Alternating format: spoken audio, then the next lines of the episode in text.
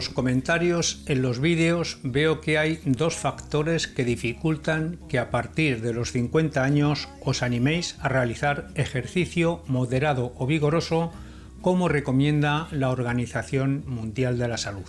Uno de ellos es el sobrepeso y otro vuestros temores acerca de si esta actividad os dañará las articulaciones. El próximo vídeo que estoy preparando y que me está requiriendo investigar y filtrar mucha información, así como probar yo antes sus postulados, irá encaminado a recomendaciones para bajar de peso en pocas semanas sin efectos secundarios y sin efectos rebote. En el vídeo de hoy vamos a centrarnos en cuidar la salud de nuestras articulaciones. Lo cierto es que no damos importancia a nuestras articulaciones hasta que duelen. Hoy vamos a hablar de los factores que causan estos problemas y os daré algunas recomendaciones para prevenir su aparición.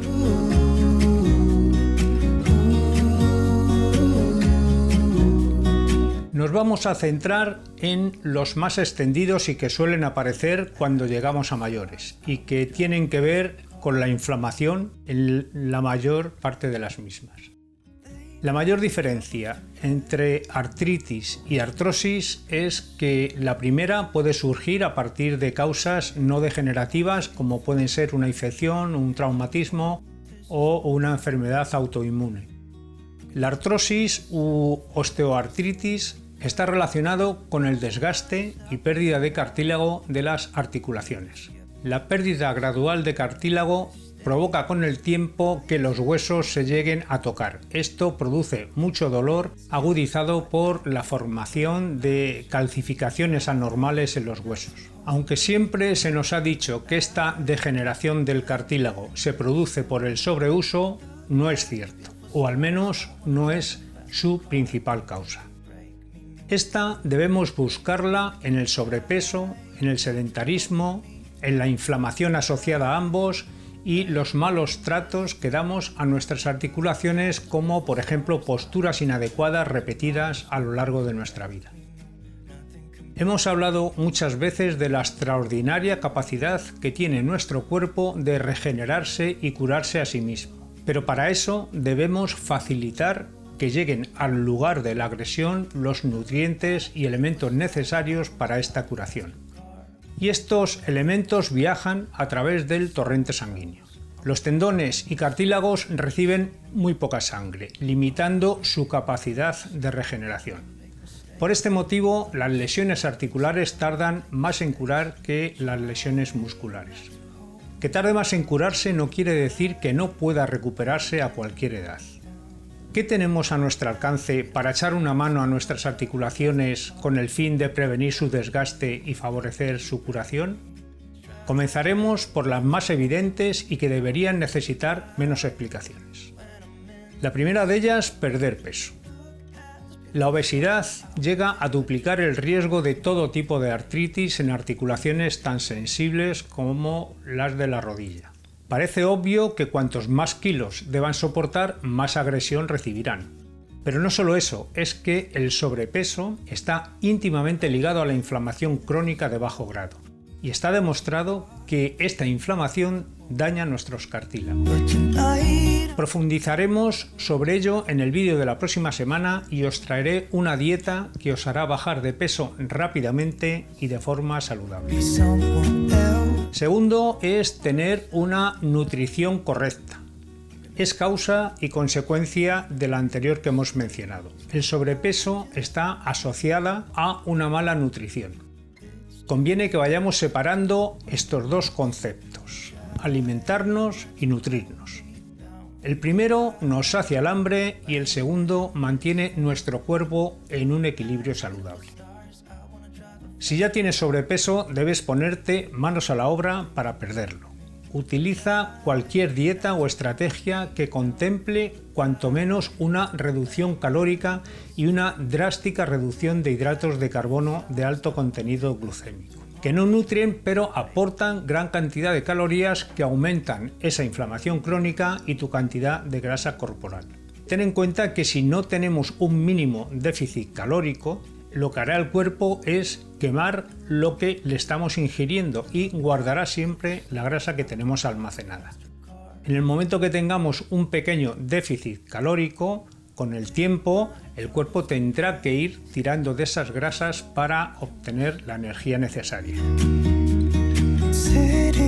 Centra tu alimentación en aquellos alimentos que van a reducir tu inflamación.